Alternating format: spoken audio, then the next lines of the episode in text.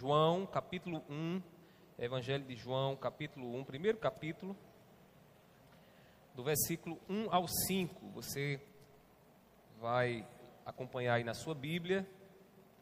Se você não tem Bíblia, né, está nos ouvindo, é, nos assistindo, né, observe bem no que diz aqui o texto sagrado. Então, João, Evangelho de João, capítulo 1, versículo 1 a 5.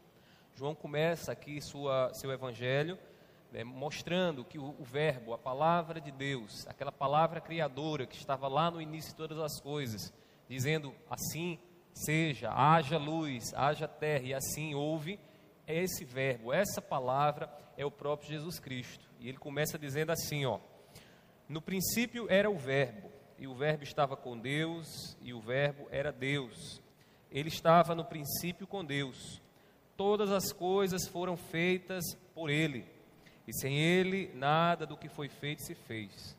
A vida estava nele, e a vida era a luz dos homens. A luz resplandece nas trevas, e as trevas não prevaleceram contra ela. Vamos repetir todos juntos agora o versículo 14. Vá para o 14 agora. Vamos lá? E o Verbo se fez carne e habitou entre nós, cheio de graça e de verdade. E vimos a sua glória, glória como do unigênito do Pai. Que Deus aplique a Sua Santa Palavra em nossos corações. Os irmãos podem se assentar nesse momento. Nós hoje iremos direto para a mensagem, já estamos um pouco atrasados. Os irmãos que estão acompanhando, né? A gente está no capítulo 5 do livro, né? O conhecimento de Deus. Os irmãos adquiriram esse livro aí, todos eles, acho que vocês têm acompanhado, alguns estão aí com ele em mãos, né? Um excelente livro do D.I. Packer. E nós estamos no capítulo 5. Detalhe, irmãos, nós não estamos explicando cada capítulo parágrafo por parágrafo. Né? Nós estudamos o capítulo e baseamos a nossa lição no capítulo. Então, o capítulo você vai ler em casa. Você lê em casa e aprofunda aquilo que nós iremos tratar aqui, porque a essência do que nós iremos tratar aqui está no livro. Então, nós estamos no capítulo 5. Você que está nos assistindo e que quer acompanhar as nossas lições, você já pode assistir as lições que foram gravadas. E com esse livro em mãos, você vai então aprofundando. Certamente, se você fizer as leituras direitinho, você vai ter um conhecimento bem mais profundo sobre esse tema de extrema valia para nós, que é o conhecimento de Deus. Né? Conhecer o nosso Deus, saber com quem nós estamos nos relacionando. Né, e como é gracioso poder estar nessa comunhão com o nosso Deus. Então, hoje a gente vai tratar sobre o tema o Deus encarnado, que aí vai nos mostrar esse Deus, esse Deus com quem nos relacionamos com Ele, esse Deus com que nós temos o conhecimento dele agora mais próximo de nós através do nosso Senhor Jesus Cristo. E aí eu coloquei como subtema né, o mistério da encarnação, porque nós iremos nos deter bem aí nessa questão da encarnação do nosso Senhor Jesus Cristo. Para muitos cristãos, a encarnação passa até é como se fosse algo muito simples, muito comum. A gente não para para pensar sobre a encarnação. Mas a encarnação tem sérias implicações. Imaginar o Deus infinito, que não cabe em lugar nenhum agora, se reduzindo a um ser limitado no tempo e no espaço, né, num corpo humano, isso é algo que mexe conosco, né? É a pedra de tropeço de muita gente, né? Porque tem gente que quando olha para isso diz, rapaz, acreditar que o Deus infinito, criador dos céus e da terra, agora está limitado no corpo humano, é difícil e muita gente não consegue passar daí. Mas graças a Deus, porque Deus nos deu a fé, Deus nos deu a confiança e nós, pela fé e não apenas pelo exercício da razão, nós podemos confiar de que de fato o Deus sábio, grandioso, poderoso, infinito estava em Cristo Jesus se revelando para nos mostrar o seu amor para conosco, né? É um mistério, um mistério que a gente, se você for forçar a mente a compreender isso, vai complicar a sua cabeça, viu? Irmãos, a Bíblia, ela nos revela coisas que a mente é, humana ela não consegue compreender. A Bíblia é um livro divino. A Bíblia não foi escrita apenas por homem, homens. A Bíblia foi escrita por homens e foi escrita por Deus, pelo dedo de Deus. E quando a gente se volta para a Bíblia, a gente não pode esquecer esse aspecto sobre-humano, esse aspecto sobrenatural, que é o fato de que lá na Bíblia tem coisas que a mente humana não vai conseguir compreender, pelo menos nessa existência, nessa dimensão. Eu poderia enumerar para vocês algumas coisas dessas, como por exemplo, como é que alguém pode nascer de uma virgem? Você já viu uma criança nascendo de uma virgem? Né? Não pode acontecer isso, porque nas leis naturais, alguém só pode nascer de outra pessoa, alguém só pode nascer de um ventre depois que a mulher ela perde a sua virgindade. Ela não pode, alguém não pode nascer de uma virgem. Mas a Bíblia diz que quando Jesus veio a este mundo, né, o que foi que aconteceu? O, o anjo conversa com Maria, Maria ainda era virgem, e então ali acontece a concepção de Jesus, né? O espermatocóis, que é assim que é chamado no grego, ele vem ao encontro do óvulo de Maria ali, espermatocóis, né? Que é o, seria o esperma do, do, do Espírito Santo, né? A semente do Espírito Santo, ela vem e se une então ao óvulo de Maria, ali passa a gerar um filho. E aí a Bíblia diz que Maria naquele momento né, ia ser rejeitada por José, mas Deus divinamente, na sua providência, preservou a vida de Maria e Maria pôde então gerar o filho. Então a gente olha para isso e diz: como é que pode uma coisa dessa? Porque a gente sabe que para que uma, uma criança venha ao mundo é preciso que um homem se una a uma mulher e os dois assim coabitem e ali então seja gerado uma criança. Então é algo difícil para nós. Outra coisa, como é que pode como é que alguém pode alimentar uma multidão com cinco pães e dois peixinhos? Você já viu aí alguma coisa dessa? Não, não pode, porque cinco pães e dois peixinhos dá, no máximo, para umas 10 ou 15 pessoas, ou 20 talvez, mas uma multidão, né? Uma multidão assim inumerável que estava ali faminta, como é que isso pode acontecer? Mas a Bíblia diz que Jesus fez isso. Então, como é que sua mente, seus botões aí conseguem raciocinar isso e dar uma resposta é, plausível para isso? Se não, crendo numa ação sobrenatural, crendo no, no Deus que mexe nas leis da natureza para realizar aquilo que ele deseja. Ainda há uma coisa muito interessante, irmãos. Como é que alguém, depois de morto, pode ser ressuscitado? Como é que alguém, depois que o espírito se separa, se separa do corpo, ou seja, o espírito se separa da matéria, esse alguém ainda pode ter vida? A Bíblia diz que quando Lázaro estava ali, já enterrado, né, e em detalhes, a, Lázaro já estava no estado de putrefação, seu corpo já estava com um odor desagradável. Jesus vai ao encontro dele e diz: Olha, sai para fora, Lázaro, porque tu estava morto, agora tu tens vida, né? Ou seja, quem é que é capaz de mudar essas leis da natureza?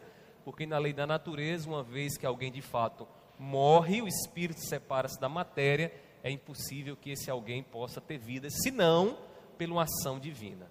Então, a Bíblia, irmãos, tem muitas coisas que vão para além da nossa compreensão, da nossa mente. Se você quer entender a Bíblia apenas com a razão, eu quero lhe dizer que você vai tropeçar já já nela. Porque tem muitas coisas que você não vai compreender na Bíblia apenas com o uso da razão.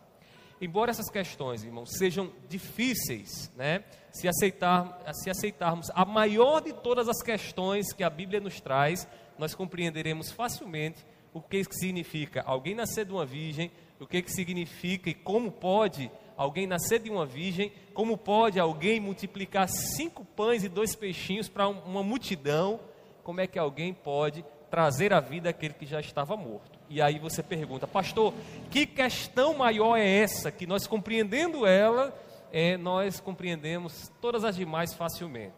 A, que, a grande questão é como pode Deus ter se tornado homem?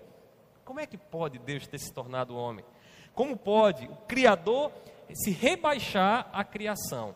Se você entende que Deus estava em Cristo Jesus, irmãos, todas essas outras questões se tornam menores.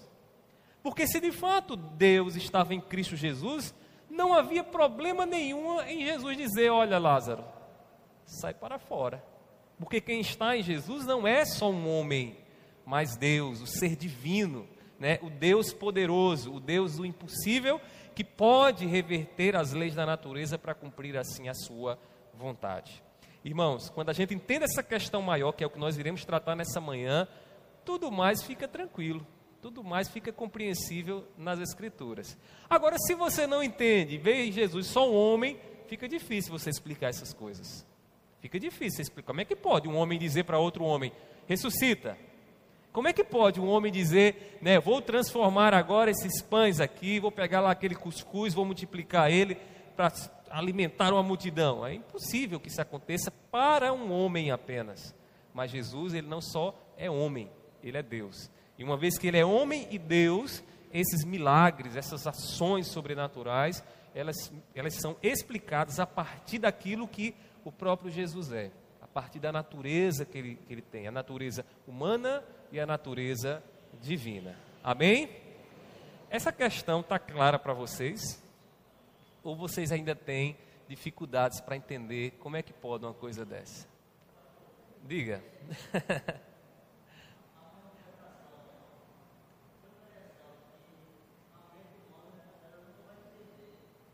Nessa dimensão, não. A gente não entende aqui, não.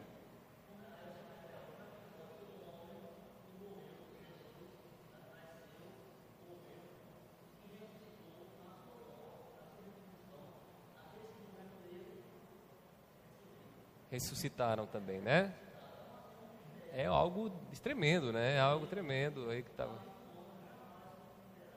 Uhum. Olha, antes da gente continuar na nossa lição, deixa eu responder aqui uma coisa para vocês muito interessante. Quando a gente vê a, a, preocupação de Deus com a morte, a preocupação que Deus tem com a morte é uma preocupação conosco. Porque Deus é imortal. Deus não morre.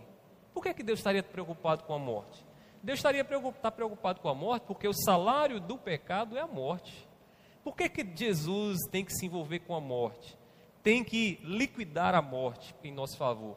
Porque a morte, irmãos, era o grande, nosso maior problema era a morte, porque uma vez que está, estamos em pecados e continuamos em pecado, estaremos eternamente separados de Deus, mas Deus vem para reverter o efeito da morte sobre a nossa vida. E aí ele morre, né, e, e uma vez que ele morre, ressuscita, a morte já não tem o efeito né, sobre a nossa vida, sobre a vida daqueles que creem, né? Então, todas as vezes que a gente vê Jesus lidando com a morte, a gente precisa entender ali, ver o grande amor de Deus, porque Deus não tem nada a ver com morte. Porque Deus não tem, a morte não pode afetar Deus, porque Deus é imortal. A morte, a, a morte pode afetar a mim e a você. Então, olhando para o que Deus faz com a morte, irmãos, nós compreendemos um pouco mais do amor de Deus por nós. Que Ele se preocupou por algo que, que Ele poderia não se preocupar. Ele poderia estar na eternidade vivendo é, eternamente, como ele já vive, né, sempre viveu, e sem ter nenhum, nenhuma preocupação com isso. Mas ele quis né, se preocupar conosco e assim ele teve que reverter o efeito da morte. Mas isso que você está falando, a ressurreição daqueles que já ressuscitaram com, com Cristo Jesus, irmãos, é tremendo, né? É tremendo aquilo ali. Pela fé eu já participei dessa ressurreição. Estou aguardando a segunda ressurreição, viu? que a ressurreição já espiritualmente já estamos ressuscitados, porque Jesus ressuscitou, então pela fé nós já ressuscitamos com ele. Agora aguardamos a segunda ressurreição, que é ou quando ele vier para ressuscitar os que já morreram em Cristo, ou então quando nós, se nós morrermos, nós iremos ressuscitar com ele, e essa é a esperança maravilhosa que temos, tá bom? João ele diz assim, observe aí no versículo 14, João 1, versículo 14, ele diz assim: "E o verbo se fez carne e habitou entre nós, cheio de graça e de verdade. E vimos a sua glória, glória como do unigênito do Pai. Esse texto, na minha concepção, irmãos, é um dos mais extraordinários acerca da revelação de Cristo Jesus, muito antes de Jesus ter vindo ao mundo. Quando João diz aqui, e o verbo, a palavra grega que ele utiliza aqui, irmãos, é a palavra logos. Essa palavra logos significa a grosso modo, palavra.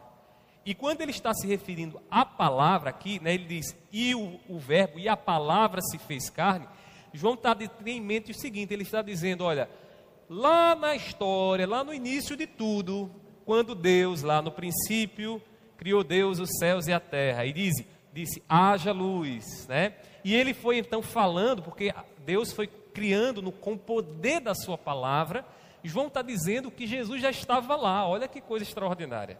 Aquela palavra que Deus dizia era o próprio Cristo Jesus quem estava ali trazendo à existência as coisas que ainda não existiam. Então, onde é que João localiza Jesus? João localiza Jesus antes mesmo da criação. Logo, Jesus é visto por João como Deus eterno, como ser eterno com Deus, né? E ele vai então dizer aqui: e habitou entre nós. Esse verbo, essa palavra que outrora era só falada, né? Essa mesma palavra estava onde? Estava lá no, no Sinai, falando, né? Se comunicando com Moisés. Essa palavra agora toma corpo, né? essa palavra se torna visível. E João diz que essa palavra é o próprio Cristo Jesus. Isso é extraordinário, né? palavra criadora estava em Cristo Jesus.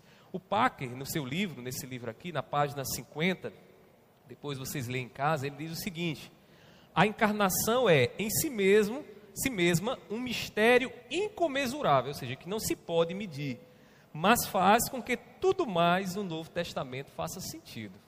Ou seja, Packer está dizendo o seguinte: você olha para a encarnação, a palavra encarnada, você diz, olha, é difícil compreender, é, é difícil medir as implicações disso, mas tem uma coisa que essa compreensão da encarnação nos traz.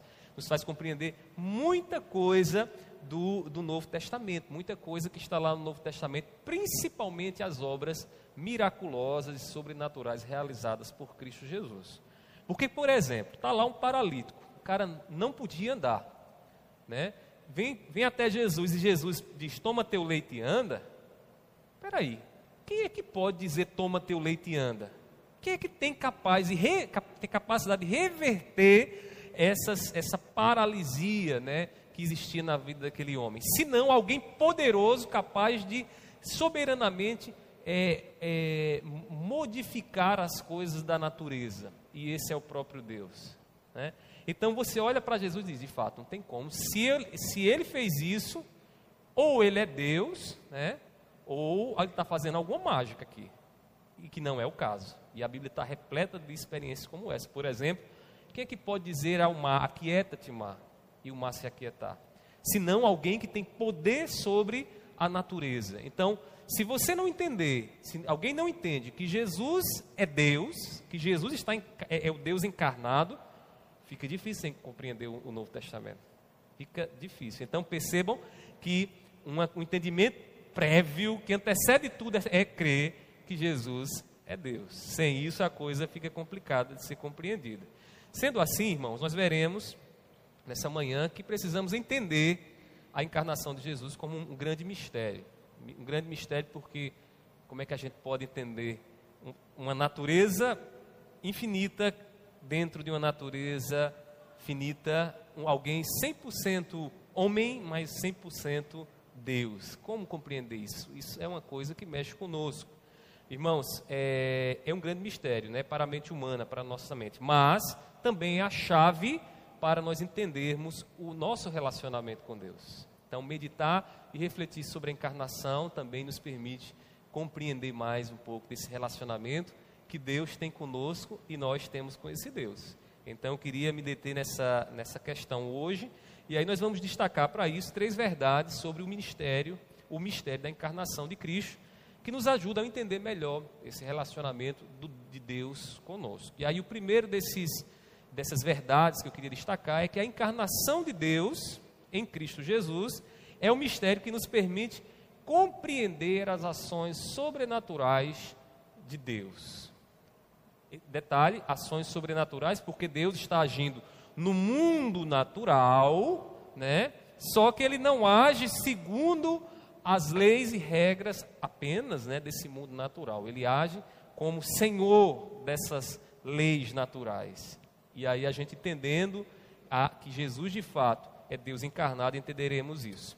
Se Jesus de fato, irmãos, é Deus, conforme nos revela as Escrituras, nenhuma narrativa que a Bíblia é, nos mostra é impossível.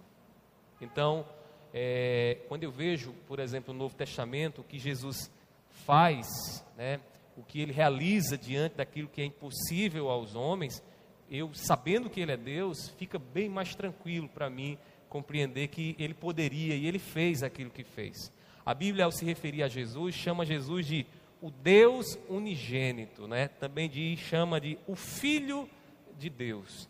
Todas essas referências dizem, fazem menção ao, ao que nós chamamos, na, numa ordem, não seria bem uma ordem de valor, mas na segunda pessoa da Trindade, o Pai, o Filho. O Filho de Deus, que é gerado de Deus, que é da, da mesma substância e essência de Deus. Este está entre nós. E aí, veja, por favor, o que diz o versículo 18. Por favor, eu queria que alguém lesse. João 1, versículo 18. Pode ler?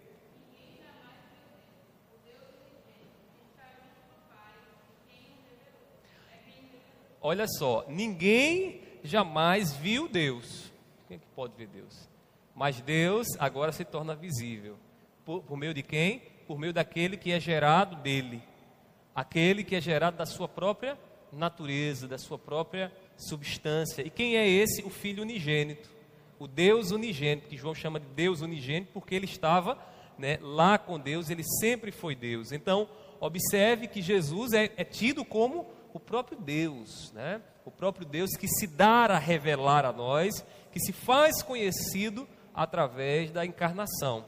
Irmãos, a encarnação de Jesus, de Deus em Cristo, pôs as leis do universo sob o controle de Jesus.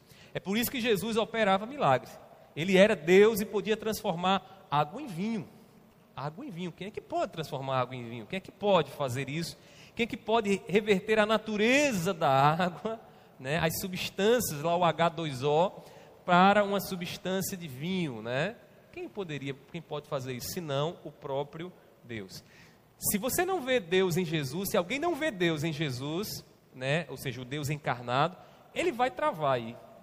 Ele vai tentar dar uma justificativa, como uma vez eu vi alguém tentando dar uma justificativa né, para algumas ações sobrenaturais de Deus, tentando mostrar, por exemplo, que é, haviam determinados barris escondidos, ou, ou, talvez ali não foi, não foi ele tocou na, na água com alguma substância e mudou de cor. Assim, sempre há uma justificativa racional para aquilo ali. Na verdade, quando você tenta dar uma explicativa racional para uma ação sobrenatural, você quer dizer, em outras palavras, o seguinte: eu não posso ver Deus em Jesus. Porque se Jesus de fato era Deus, ele diz: olha, a água vai se transformar em vinho, e assim acontece. Por quê? Porque ele tem as leis da natureza na palma de suas mãos. Foi ele quem criou essas leis. É ele quem conhece cada uma delas. Irmãos, quem rejeita a divindade encarnada de Cristo nunca aceitará os milagres da Bíblia. E aí é bom você passar em revista no seu coração a, a maneira como você tem aceitado os milagres da Bíblia. Porque você pode olhar para um, um desses milagres e dizer: olha, isso aqui eu não consigo digerir, não. Isso aqui eu não consigo digerir, não. Está muito complicado imaginar aqui que é, esse Jesus, de repente, cura aí, de repente, é, traz as pessoas à, vi à vida, né? Se você pensa assim, é sinal de que você está se enveredando por um caminho de incredulidade, não está vendo em Cristo Jesus quem de fato Jesus é. Se Jesus for apenas um homem, irmãos, ele não pode ressuscitar um morto, até porque ninguém, quem é de nós que pode ir ali no cemitério e dizer, olha, ressuscita, né? Quem de nós tem capacidade para isso? É, se bem que tem gente que se aventura. Um dia desse, um colega meu disse que estava num determinado lugar e alguém, né, muito fervoroso aí, né, ele disse bem assim: Olha, eu vou andar pela, sobre as águas. E aí disse que o indivíduo veio correndo, feito um louco, né, para entrar em uma lagoa lá no lugar. E ele veio feito um louco tentando andar. Ele disse que conseguiu até dar uma passada, mas na próxima ele meteu a cara na, na água por que, que isso acontece? Porque não é da natureza humana ter essa capacidade de reverter as leis naturais. Porque quando Jesus anda sobre as águas, ali naquele momento, né, as leis não operaram como elas deveriam operar. Porque se elas operassem como elas deveriam operar, a lei da gravidade puxaria ele para baixo. Né?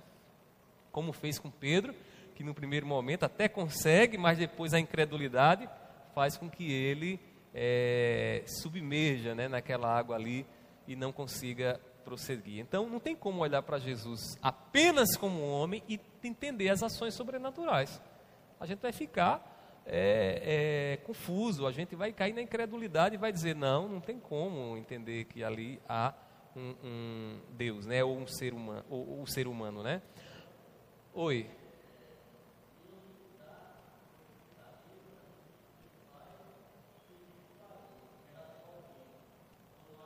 Aham, uhum, é.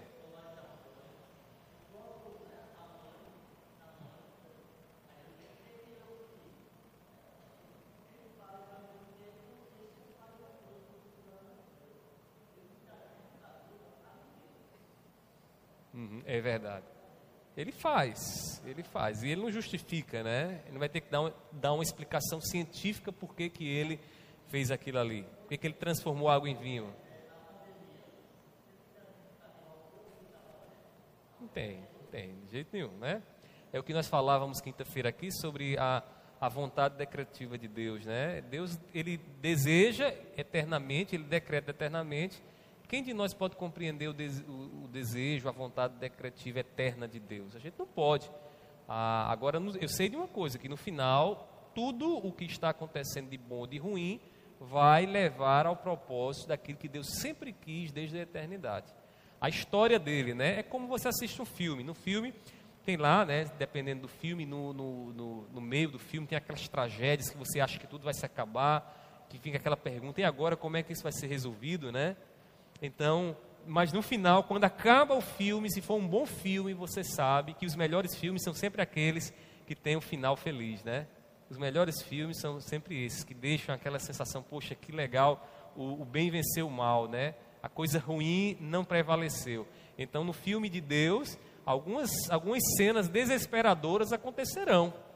E eu acho que essa pandemia faz parte de uma dessas cenas de Deus que a gente olha para ela e diz: Meu Deus do céu, o negócio a gente pensa que está indo embora, de repente o negócio está voltando, e a gente fica nessas perguntas, mas aí no final da história como um todo, a gente vai dizer: Senhor, de fato, meu Pai, o Senhor fez com muita sabedoria e muita perfeição essa cena da nossa história. Né?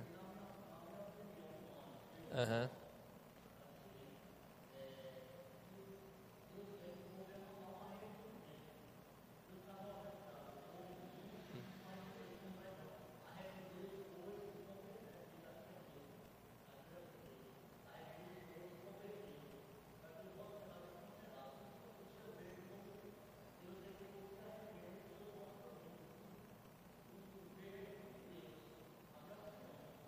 Sim, é uma possibilidade, não deixa de ser uma possibilidade, né? Deus agindo para que gerar arrependimento nos corações por meio dessa pandemia, não deixa de ser uma possibilidade.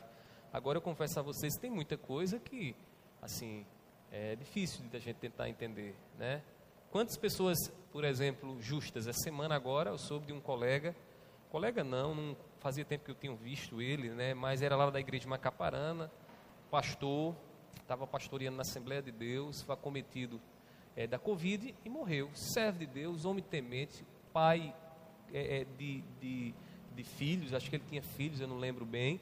Mas, é, irmãos, um servo de Deus, a gente fica pensando, poxa, por que, que não poderia ser outro? A gente fica até questionando, que não poderia ser aquele indivíduo terrível que manda fazendo mal? A gente fica fazendo esses juízos humanos, né? Mas assim, Deus tem os propósitos dele, né? Que é que precisava um indivíduo desse que já tem Cristo Jesus no coração fazer? Ele já se arrependeu, né? Então, assim, Deus levou mesmo assim, mas a gente não consegue entender. Agora, é no final, viu, João? Eu sei de uma coisa: no final, Deus vai olhar, vai, se Ele quiser também, né? Ele vai olhar para trás conosco com o retrovisor e vai dizer: Olha, tá, lembra aquele 2020, 2021, aquela pandemia? Era isso que eu estava fazendo, era isso. E de uma forma mais geral, né? Quem sabe Deus, aí Deus, quem sabe não, Deus está usando essa pandemia para um tratamento mais estrutural na história da humanidade, né? Algumas coisas precisam ser revistas aí, quem sabe depois dessa, né, muitas coisas novas e boas sejam geradas ou não, né? Ou a maldade do homem se aprofunde cada vez mais, né? Mas a gente precisa entender só isso. Deus, no seu decreto eterno, quis que as coisas acontecessem assim. Ele não perdeu o controle não perdeu. Até porque se ele perdesse o controle disso aqui, que está acontecendo agora, nós não tínhamos esperança nenhuma de que ele cumprirá no final o que ele determinou. Mas como ele é Senhor soberano, a gente pode descansar e dizer, Senhor, no final, tu estarás, tu estarás no controle. Vai, vai acontecer exatamente como tu queres, porque tu és soberano, tu és Senhor da história. Amém? Irmãos, o Deus com quem nós nos relacionamos através de Cristo Jesus, ele nos deu prova do seu poder através do Evangelho. O Deus com quem nós nos relacionamos, que nós conhecemos com Ele, é um Deus poderoso. É um Deus que não está guardado dentro de uma caixinha chamada mente humana, que a gente diz, oh, ele só pode ir até aqui. Não. Deus é poderoso. Ele foi o criador das leis da natureza e é Ele quem tem total soberania para agir sobre essas leis da natureza. E ainda, hoje cremos assim, até porque oramos e pedimos nas nossas orações que Deus faça coisas que a gente não é capaz de fazer. A gente acabou de orar aqui, não foi, irmã Elizabeth? Para que Deus ali vá no hospital do trauma, junto, junto com o irmão da nossa irmã, irmão não, sobrinho, né? Sobrinho da nossa irmã, e reverta aquela situação, né? Foi assaltado, levou um tiro no, na cabeça, né? E está lá numa situação bem delicada. Então a gente ora porque a gente crê que Deus, no poder soberano dele, ele pode reverter aquelas situações. Ele pode, de repente, ali sanar uma hemorragia quando os médicos dizem, olha, não tem mais jeito aqui, não tem como essa veia tampar, vai, sangue aqui vai tomar. Então Deus pode fazer isso, e é por isso que a gente se volta para Ele, o Deus com quem nós nos relacionamos. Irmãos, Deus estava em Cristo Jesus expulsando demônios, curando paralíticos. O nosso Deus é tudo o que podemos ver em Cristo. E é Ele, a Ele, a quem, quem nos dirigimos né, em nossas orações. É a Ele que nos dirigimos em nossas orações. O Deus Todo-Poderoso que nos faz companhia em Jesus Cristo. Às vezes a gente está no, no barco com Jesus, Jesus está do nosso lado, as ondas começam a se levantar, baterem forte no nosso barco, e a gente se esquece de que o Deus poderoso está com a gente. A gente diz o mar vai, o, o mar vai fazer com que essa embarcação venha a pique. A vida não vai continuar porque a gente naquele momento deixou de olhar para Jesus, o Deus com quem nós nos relacionamos como Deus poderoso. Não foi isso que aconteceu com os discípulos quando o vento começou a soprar? E a gente até canta: Mestre, o mar se revolta e as ondas nos dão pavor. Não mesmo, porque a gente fica incrédulo. Diz, esquece o poder de Deus. Saiba, a encarnação de Cristo Jesus nos trouxe a companhia, para a nossa companhia, o Deus Todo-Poderoso. O Deus que pode reverter, o Deus que pode sarar, curar, o Deus que pode abrir portas onde a gente não vê porta nenhuma. Ele pode fazer isso, se ele assim quiser, na sua soberana vontade. Então, irmãos, a primeira verdade, que é a encarnação de Jesus, que é um mistério para nós, né? Que é a encarnação de Deus em Cristo Jesus, ela nos traz é que ela nos abre os olhos para ver as ações sobrenaturais de Deus. Então, entenda isso. O seu Deus, o nosso Deus, ele se encarnou para que você saiba que ele é poderoso, que ele tem poder sobre essa criação. Quando Jesus cumpre o seu ministério, o que é que Jesus diz? Está consumado. E aí, quando ele volta então para se encontrar com seus discípulos, ele diz: Olha, toda a autoridade me foi dada, tanto no céu como na terra. Toda a autoridade me foi dada. Isso quer dizer que Jesus, ele pode fazer o que o Pai assim deseja, e como rei sobre a criação de Deus, né, ele pode assim agir sobre essa criação. E esse Jesus é o Jesus que está conosco, porque ele diz: Eu estou com vocês todos os dias até a consumação dos séculos. Portanto, não fique, ai meu Deus, vai na, naufragar. Lembre-se, Deus se encarnou. Deus não está distante, Ele se encarnou em Jesus está ao seu lado. Ele lhe faz companhia, né? Ele lhe faz companhia. Diga, João.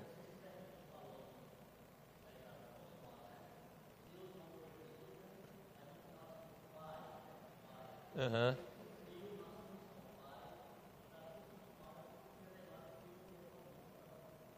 Exatamente. Exatamente. Ele se dirige ao Pai, está consumado. Porque o que é que Jesus está fazendo? A vontade do Pai.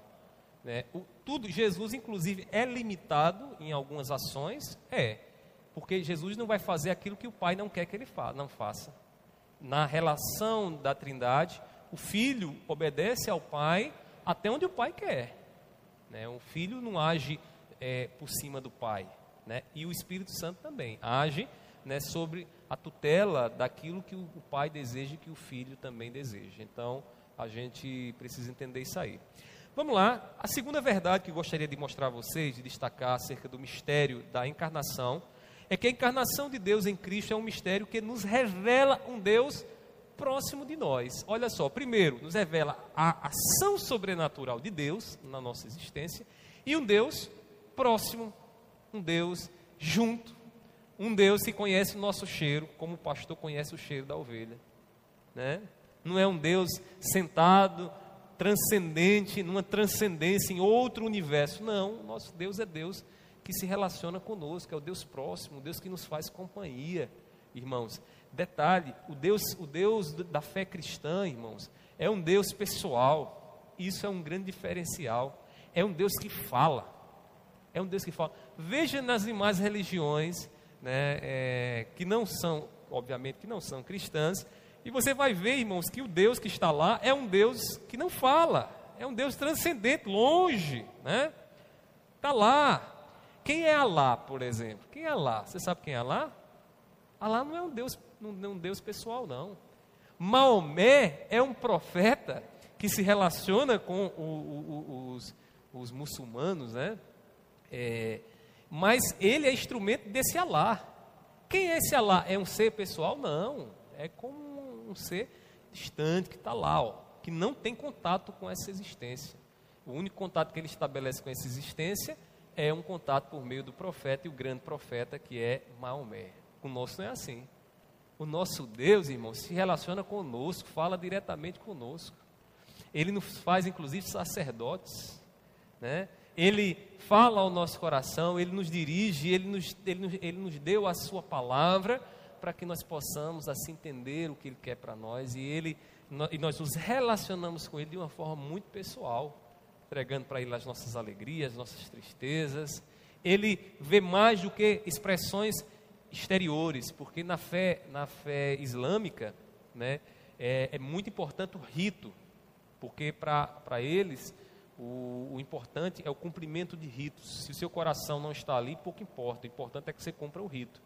Então, para um, um, um, muçulmano, é muito importante que ele, de repente, naquele horário das orações dele, ele se dobre, faça as suas orações. Pronto, ele fez aquilo ali, ele acha que agora ele está kit com Deus, kit com Alá. Agora, conosco não é assim. Conosco, você pode se dobrar 200 vezes aqui de joelho e cantar 200 vezes aqui que é que vai acontecer se o seu coração não estiver envolvido nisso? Você não fez nada. Porque você se relaciona com Deus no coração. E esse relacionamento profundo que temos com Deus não nos deixa, é, não, não, nos deixa temerosos. Por quê? Porque em Cristo Jesus eu já tenho paz com Deus. Eu já estou num relacionamento né, de amizade, reconciliação com o nosso Deus. Isso é tremendo, né? Então, a encarnação de Deus em Cristo, esse mistério, nos revela essa proximidade de Deus. A encarnação de Jesus nos revela a compaixão que Deus tem para conosco. Ele viu a minha e a sua debilidade, a nossa fraqueza, mas veio esse mundo mesmo contemplando as nossas fraquezas. Ele veio esse mundo para tomar essas fraquezas que nós temos. Olha que coisa impressionante, irmãos. Em Hebreus capítulo 2, versículo 17 e 18, veja o que diz o texto sagrado. Hebreus 2, 17 e 18. Por favor, quem encontrou, leia Hebreus 2, 17 e 18.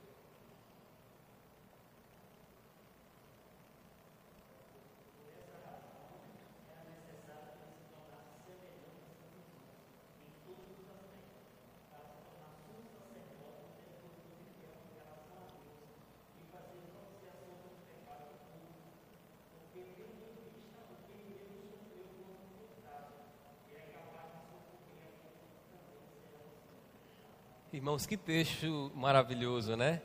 Ele veio a este mundo para tomar as nossas fraquezas. E diz aqui no finalzinho, né? Naquilo que ele mesmo sofreu quando foi tentado, é poderoso para socorrer os que são tentados. Você olha para Jesus e você vê em Jesus um Deus que conhece as suas fraquezas. Um Deus que pode dizer com todas as palavras: Eu sei o que é padecer, eu sei o que é que significa o pecado que você carrega. Alguém certa vez me perguntou sobre um pecado, disse-me assim, pastor, será que Jesus conhece é, determinado pecado? Era um jovem, perguntou sobre se Jesus conhecia o pecado da masturbação. E será que Jesus conhece o pecado da masturbação? Porque ele nunca pecou, né? Ele parte desse pressuposto. Jesus nunca pecou, então como é que eu sei que Jesus conhece? Porque conhecer não é só saber, não é uma teoria, é se envolver. Como é que eu sei que Jesus sabe que, o que é o pecado da, da masturbação? Para que ele possa me socorrer nas minhas fraquezas. Veja que pergunta, né? é, até de certa forma capciosa, né? Porque você dizia, eita é mesmo, como é que pode uma coisa dessa? O que é que vocês responderiam? O que é que você diria para esse jovem? Henrique, você que é jovem, o que é que você diria para ele?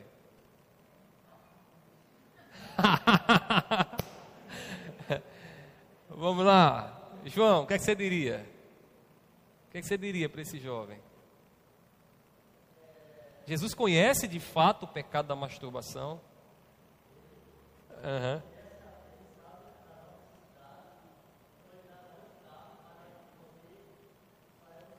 Não, isso aí a gente sabe. Ele vai dar o escape, tentação vem de dar o escape. Mas a questão não é essa. A questão que eu estou perguntando, ele conhece ou não conhece? Jesus poderia dizer: Olha, eu sei, eu conheço como acontece o pecado, esse, esse pecado. Ele pode dizer isso? Deixa eu ser mais claro. Jesus alguma vez experimentou o pecado de masturbação? Então ele não conhece. Correta? E como é que ele pode socorrer esse jovem que vive nessa crise com a masturbação? E agora, José? Deixa eu dizer uma coisa para vocês. Deixa eu dizer uma coisa para vocês. Quando Jesus diz assim: Deus meu, Deus meu, por que me desamparaste? Você sabe por que, que Deus desamparou Jesus ali na cruz do Calvário? Por que, que Deus abandonou a Jesus? Porque todo pecado que você cometeu, Jesus agora estava levando sobre si. Naquele momento, todo pecado que você cometeu se fez experimental para Jesus ali. De maneira que o Pai rejeita a Jesus pelos pecados que você cometeu. Também, Isaías também fala. O que foi que aconteceu lá na cruz do Calvário? Jesus estava, estava dizendo: Eu sei o que significa isso aqui. Então eu, você não tem, não tem um pecado que você cometa que eu não sei. Eu sei de todos. E o Pai me trouxe o juízo por estes pecados que você cometeu. Extraordinário, né? Então, quando Jesus vai socorrer um jovem como esse, ele pode dizer para esse, esse jovem: Olha, jovem, eu sei o que, é que significa isso. Lá na cruz eu estava levando isso. Lá na cruz o Pai me rejeitou por conta disso. Então, não se preocupe, eu estou aqui para lhe ajudar. Estou aqui para lhe socorrer. Está entendendo como é que acontece a coisa? Então, não há pecado que Jesus não o conheça, porque Jesus tomou sobre si os nossos pecados. Na sua opinião, quer saber na Bíblia. isso, isso, muito bem. Uhum.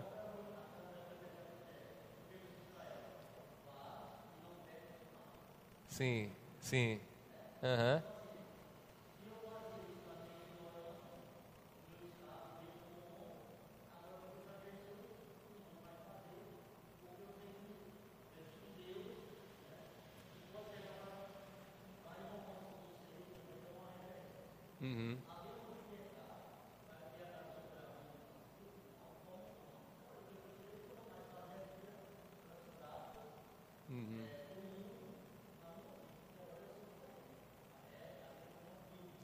Certo. Deixa eu recapitular aqui para os irmãos que estão nos ouvindo. O irmão João está dizendo né, que uma vez então que eu sei que determinada coisa é pecado, tomo consciência né, e agora não peco mais. Até porque Jesus diz que a mulher lá, quando foi pega em adultério, né, é, vai e não peques mais. Certo? Mas é verdade que a gente, sabendo que a mentira não deve ser dita, a gente deixa de mentir? Paulo diz o seguinte: o bem que eu quero fazer, esse eu não faço, mas o mal que está em mim, esse sempre faço. Porque a carne atua, né, contra o espírito, milita contra o espírito e o espírito contra a carne. Sabe o que é que acontece, João? Acontece o seguinte: a gente sabe de tudo isso. A gente sabe do pecado, a gente conhece, sabe o que Deus quer de nós. O problema não é um, o saber, o problema é que nossa vontade ainda, ainda está suscetível as influências do pecado no nosso coração. E é por isso que a gente faz, a gente diz, o bem que eu quero, eu sei o que, é que eu devo fazer, eu sei que eu tenho que ser tudo isso que você falou. Mas o problema é que está lá em mim, tem uma força que vez ou outra puxa o tapete e eu caio e faço aquilo ali. Então, a gente tem que ter cuidado. Porque senão a gente entra numa neura maluca aí de, de achar que temos que ser perfeitos, quando na verdade a perfeição só na glorificação. Agora, daqui para lá, como é que fica a minha luta? Eu vou agora é sombra e água fresca, deixa o pecado correr em mim? Não, de forma alguma. Se você morreu com Cristo e ressuscitou com Cristo, você é novo homem, você é nova criatura. Então você não está mais sobre o governo do pecado. O pecado está lá ainda no seu coração, né? é um defunto que está fedendo dentro de você, mas ele não tem mais controle sobre a sua vida. Ele incomoda, ele fede, ele tem, você diz, meu Deus do céu, esse pecado é terrível, mas ele não domina mais sobre você. Então você até lá você está nessa guerra, né? Para que o, o, pecado não prevaleça. Né? Então essa é a luta cristã de todos os dias, tá bom? Então assim, é, Jesus ele conhece os nossos pecados. E aí nessa luta, o que é que, que, é que Jesus faz por nós? Ele diz: Eu estou aqui para lhe ajudar. Você não está só, não.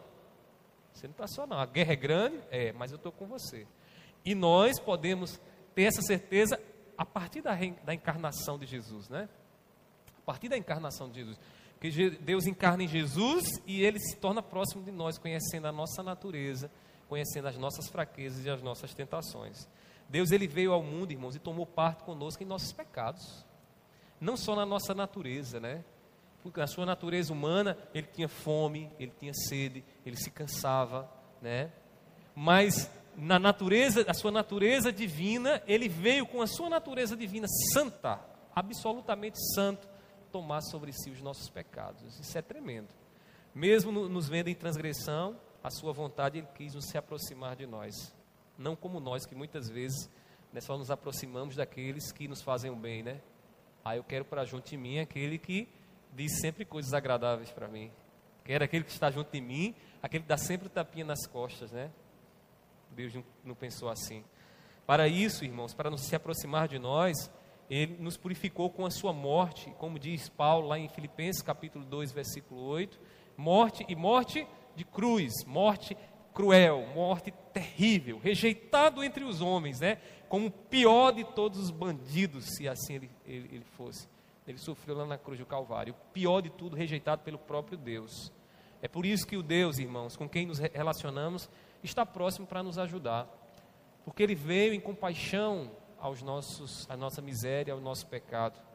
Nós só conhecemos o amor de Deus por nós conhecendo a Jesus. Porque como eu posso saber o quanto Deus me ama se eu não vejo em Deus, em Cristo Jesus, irmãos, fazendo o que Ele fez para me ajudar e me socorrer?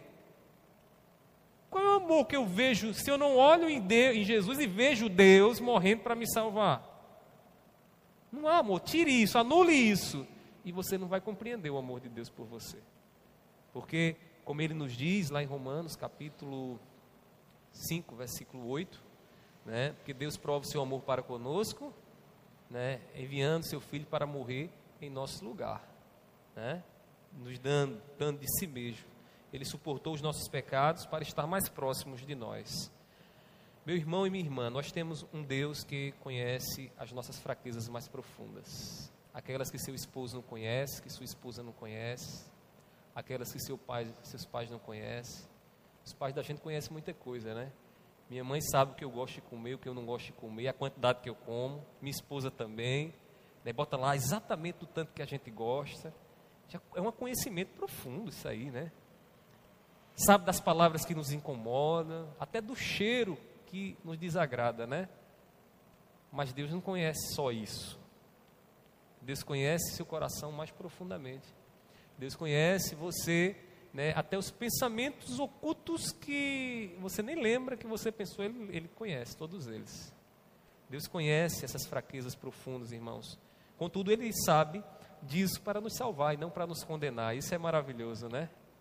Porque Ele conhece, Ele veio a esse mundo, se encarnou para se compadecer da nossa fraqueza. O conhecimento que Ele tem de nossa miséria não é para nos condenar, mas para nos dar livramento. Para nos dar livramento. Ele sabe do que você realizou na noite passada. Ele sabe do que você vai realizar hoje, durante esse dia. E ele, sabendo de tudo isso, ele veio e ele está aqui para estar junto de você, para te socorrer. Irmãos, nós podemos conhecer esse Deus, que é o Deus da nossa vida, que é o nosso Senhor. Né? Nós podemos conhecer esse Deus através de Cristo Jesus. através do Deus encarnado, Jesus, em Cristo, ele se aproxima de nós com misericórdia. E foi sempre isso que Jesus fez, né? Diferente dos religiosos. Enquanto os religiosos queriam ver uma religião da casca, né? De homens fortes, capazes, né? De, de se auto-justificarem, Jesus não queria isso. Jesus, Jesus queria aqueles que batem no peito e diz, né? Como aquele publicano, miserável homem que sou, né? Miserável homem que sou. Como Paulo disse outra vez, miserável homem que sou, quem me livrará do corpo dessa morte? Irmãos, Deus, Jesus veio a este mundo não para é, é, é, é, é dar cura aos que já estão sãos, mas aos doentes. Né? Ele diz: são os, os doentes que precisam do Evangelho, que precisam de mim. Irmãos, ele fez tudo isso se encarnando para se compadecer da nossa fraqueza, para estar junto de nós. Então, a segunda verdade que nós vimos aqui é que a encarnação de Cristo nos aproximou de Deus. E não é uma proximidade física apenas, é uma proximidade de conhecimento, porque agora Deus nos conhece profundamente, conhece as mazelas do nosso coração e Ele nos socorre nas nossas mazelas. Você que está nos ouvindo nessa noite, melhor nessa noite, lá vai eu. É porque eu ainda não acordei, irmãos. A noite foi difícil para mim. Né? É, mas você que está nos ouvindo nessa manhã, né? eu não sei como é que você se encontra diante do pecado cometido, se você se arrependeu ou não, mas eu quero lhe dizer uma coisa: que Jesus não veio para te condenar, Jesus veio para te salvar. Jesus conhece as suas fraquezas, as suas debilidades e veio a este mundo para te dar misericórdia e compaixão. Agarre-se, sustente fortemente nas mãos dele, porque em Cristo Jesus né, você pode receber da parte de Deus a misericórdia. Não dê ouvidos à religião. Religião é homem quem cria, né? Homem quem cria para tentar se religar a Deus. Mas a fé é Deus que se que revela a nós. Então a gente escuta de Deus, a gente ouve da parte de Deus e se apropria das promessas de Deus né, através do que Deus nos diz. Então, confie em Cristo Jesus e não na religião. Por fim, o que mais podemos destacar aqui, irmãos, sobre o mistério da encarnação? Vimos já que a encarnação nos faz compreender, entender as ações sobrenaturais de Deus. A encarnação nos mostra que Deus se aproxima de nós. E aí, em terceiro lugar, a encarnação de Cristo é um mistério que nos dá conhecimento do seu grande amor por nós. Do seu grande amor por nós. Então, quando você olha para a encarnação, você entende claramente como Deus nos ama. Deus, ele não esteve, não esteve entre nós, ele não só esteve entre nós, irmãos, ele morreu por nós. Deus não só encarnou e andou por aqui, depois ele voltou para o céu, né? Deus esteve entre nós, andou entre nós, conversou conosco, ouviu o que tínhamos para falar e morreu por nós. Não sei se você já foi inquietado por essa parte do Evangelho, mas o fato é que o Evangelho termina de forma trágica, né? É morte, é morte que está lá. Sua morte, a morte de Deus, irmãos, nos dá prova de seu amor, como eu já disse aqui, Romanos capítulo 5, versículo 8, diz assim: Mas Deus prova o seu próprio amor para conosco pelo fato de Cristo ter morrido por nós, quando ainda éramos pecadores. Deus não morreu na eternidade, Deus morreu na história. Deus morreu na história. Deixa eu fazer aqui uma colocação para vocês que vão pegar vocês, alguém, sendo ou vai pegar vocês numa pergunta como essa. Como é que Deus, sendo imortal, pode morrer? E aí? Ou então, lá na cruz do Calvário, é, foi uma ilusão. Ele não morreu. Ele só disse que morreu. e se ele só disse que morreu, partindo desse pressuposto, é verdade que houve morte? De fato, houve o castigo efetivo, porque o salário do pecado é a morte. Sem derramamento de sangue, que seria equivalente à morte, não pode haver perdão de pecados. Pergunto a vocês: como é que Deus, sendo imortal, pode ter morrido por nós? Pode ter morrido de fato? Pode, lógico, deve. Ajude-nos aí, teólogo.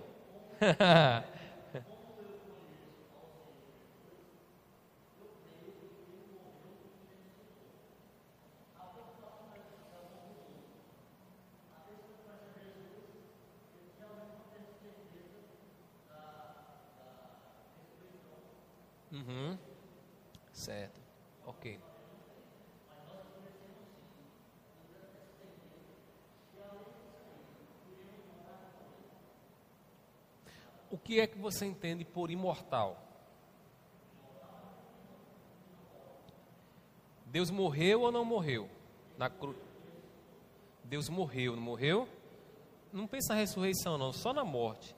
Se Deus morreu, como é que você explica a imortalidade dele na morte de Jesus?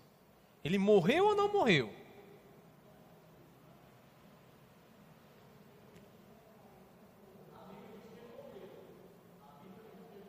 Uhum. Sim, ele ressuscitou, é fato. O que eu quero trazer para vocês é melhor que eu pergunte a vocês do que alguém vai perguntar e bote vocês numa sinuca de bico.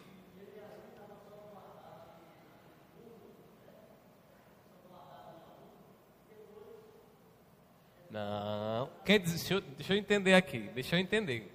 Ele estava, você diz, ele estava guardado no túmulo. Ele estava morto ou não estava? o que é a morte? A morte, a palavra do Senhor diz que o espírito deixa a carne, né? Que é a parte matéria, né? O espírito volta para Deus e o, o, o, a carne volta para o pó, na ótica do lado de Salomão. Então, lá em Jesus, o corpo dele, ao terceiro dia, já estava se deteriorando? Estava. Ele morreu? Ele morreu ou não morreu?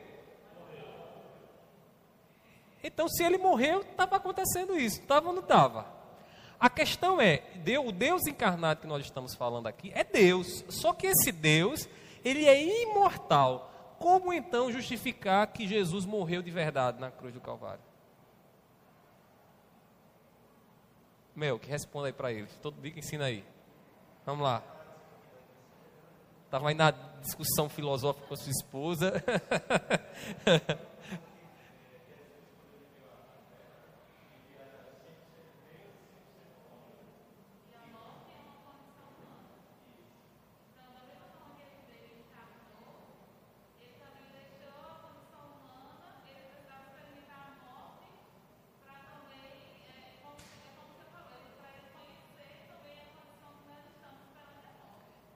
Exatamente, parabéns, viu, pela reflexão. É, vocês entenderam? Eu vou explicar para vocês o que é que acontece.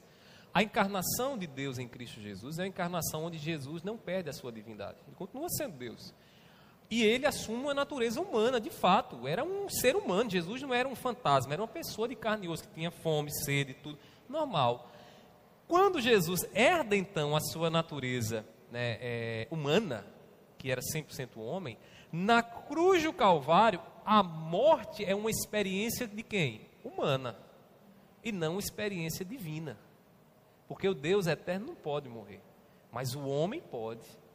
Então, quando Jesus morre na cruz do Calvário, quem é que está morrendo ali? Jesus, homem. E foi morto de verdade. Agora, o Deus eterno nunca morreu. Como entender isso nos detalhes? Aí é que está o problema. Aí é o mistério. É o mistério da encarnação, certo? Mas Jesus de fato experimenta o segundo Adão, como diz Paulo, né? Quem é o segundo Adão? Não é Jesus? Para que o segundo Adão cumprisse o, o, efeito da remissão do pecado que o primeiro Adão né, trouxe sobre a humanidade, ele precisava ser homem como Adão foi. Então, quando Jesus morre na cruz do Calvário, o segundo Adão morre de fato. E aí, uma vez que ele morreu na cruz do Calvário, o que é que acontece? Ali se efetivou a, a, a, o perdão, a remissão, a salvação sobre todos os descendentes que pela fé creriam no que ele, que ele tinha a realizar. Tá certo? Isso é importante eu dizer para vocês, sabe por quê? Porque tem gente que se utiliza disso para colocar você numa sinuca de bico e, de, e fazer você desacreditar na divindade de Cristo Jesus. Porque você pode chegar aí e dizer assim, poxa, é verdade, Deus não pode morrer. Então só quem pode morrer é o homem. Se Jesus morreu, Jesus é só homem. E aí os testemunhos de Jeová vão aplaudir vocês, vão dizer exatamente, o raciocínio é esse. Vão chegar na sua casa para lhe enganar e vão dizer exatamente isso, porque eles não creem na divindade de Cristo Jesus. Jesus é só um profeta, um grande profeta, mas Deus de forma alguma, Jeová é um só. E você vai balançar a cabeça e vai dizer os testemunhos de Jeová têm tem razão. Só que a Bíblia nos mostra que Jesus é Deus e Jesus é homem. O que acontece na cruz do Calvário é a morte do Jesus homem, que se entrega ali voluntariamente para nos dar a remissão dos pecados. Então eu olho para a cruz do Calvário, vejo toda essa obra e vejo o que? Na encarnação de Cristo Jesus, a revelação do amor dele por mim, do amor dele por mim e por você.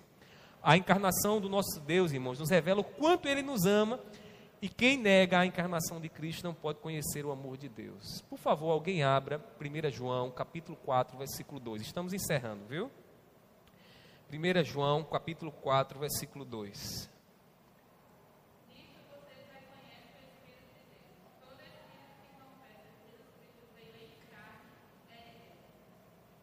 Olha aí, que, que, todo espírito, que espírito é esse? A mente do homem.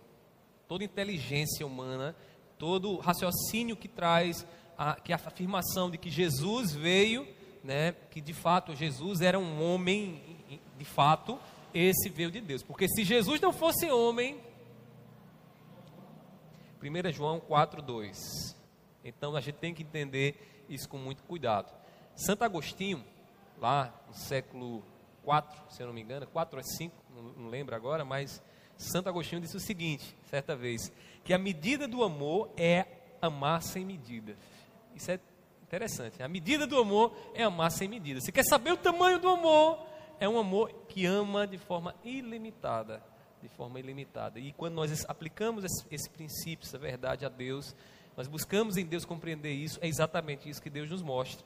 Pois Deus nos amou e nos ama sem limites. Ele deu a sua própria vida por nós.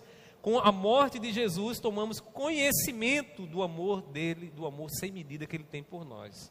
É por isso que é só por, e só foi por isso, né, que isso é possível é, que isso seja fato na nossa vida, porque ele se encarnou por nós. Ele tomou então as nossas debilidades e fraquezas como ser humano. Olhemos para Jesus, irmãos, e vejamos nele o amor de Deus por nós. Saiba o quanto ele, ele amou, a ponto de morrer por você. Nosso Senhor, ele nos ensinou a vontade do Pai, experimentou a morte em nosso lugar. E mesmo que a gente morresse, não iria dar em nada, porque não teríamos o poder da ressurreição, né? Se você tivesse que sofrer os castigos do seu pecado, o que adiantaria você estar lá na cruz e ser abandonado por Deus? Não adiantaria de nada, porque você só morreria e ficaria naquela cruz ali no estado de putrefação, morrendo de vergonha e dor, né? Mas não poderia ter ressuscitado, mas ele morreu e ressuscitou para nos garantir que também ressuscitaremos com ele. Irmãos, nada pode nos afastar do amor de Deus, como diz Paulo em Romanos 8, versículo 39. Nem fome, nem espada, nada pode nos afastar do amor de Deus. Quem conhece o Deus encarnado sabe o quanto é amado.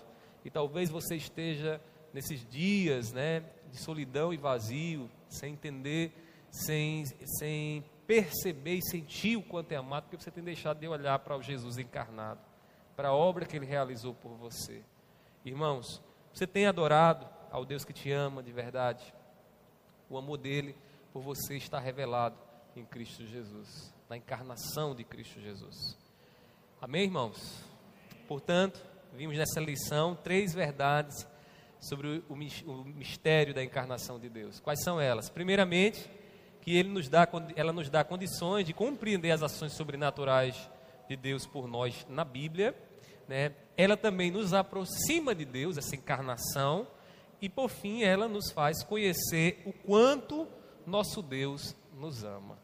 Por isso que a gente não pode abandonar o conhecimento da encarnação se queremos de fato conhecer a Deus. Portanto, irmãos, meus irmãos e minhas irmãs, conheçamos a Cristo Jesus, o Deus encarnado. Nele está a revelação do nosso Senhor, do Senhor das nossas vidas, com quem nos relacionamos e conhecemos cada dia mais e mais. Que o Espírito Santo nos ajude a crer e a viver debaixo dessa verdade maravilhosa. Amém? Como eu disse a vocês, eu recomendo que vocês façam a leitura do capítulo 5, certo? Para aprofundar a lição. Certo? A lição ela é baseada nesse capítulo 5, não propriamente a lição daqui, mas é, serve de base, e aí vocês vão aprofundar um pouco mais. Nesse momento eu abro para alguma pergunta, alguma colocação que os irmãos queiram fazer. Fiquem à vontade, você que está em casa também pode colocar aí no, no, nos comentários para que a gente possa responder.